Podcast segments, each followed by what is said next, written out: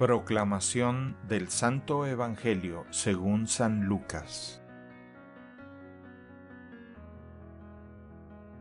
Un sábado Jesús iba atravesando unos sembrados y sus discípulos arrancaban espigas al pasar.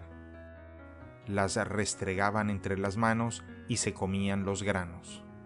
Entonces unos fariseos le dijeron, ¿Por qué hacen lo que está prohibido hacer en sábado? Jesús les respondió, ¿acaso no han leído lo que hizo David una vez que tenían hambre él y sus hombres? Entró en el templo y tomando los panes sagrados, que sólo los sacerdotes podían comer, comió de ellos y les dio también a sus hombres. Y añadió, El Hijo del Hombre también es dueño del sábado. Palabra del Señor. El Evangelio del Día es producido por Tabela, la app católica número uno para parroquias y grupos.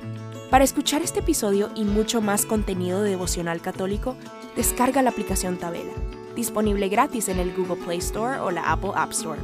Si eres un líder en tu parroquia, solicita tu parroquia ahora mismo a través de la aplicación y podrás mandar anuncios ilimitados a tus feligreses sin costo alguno. Que Dios te bendiga.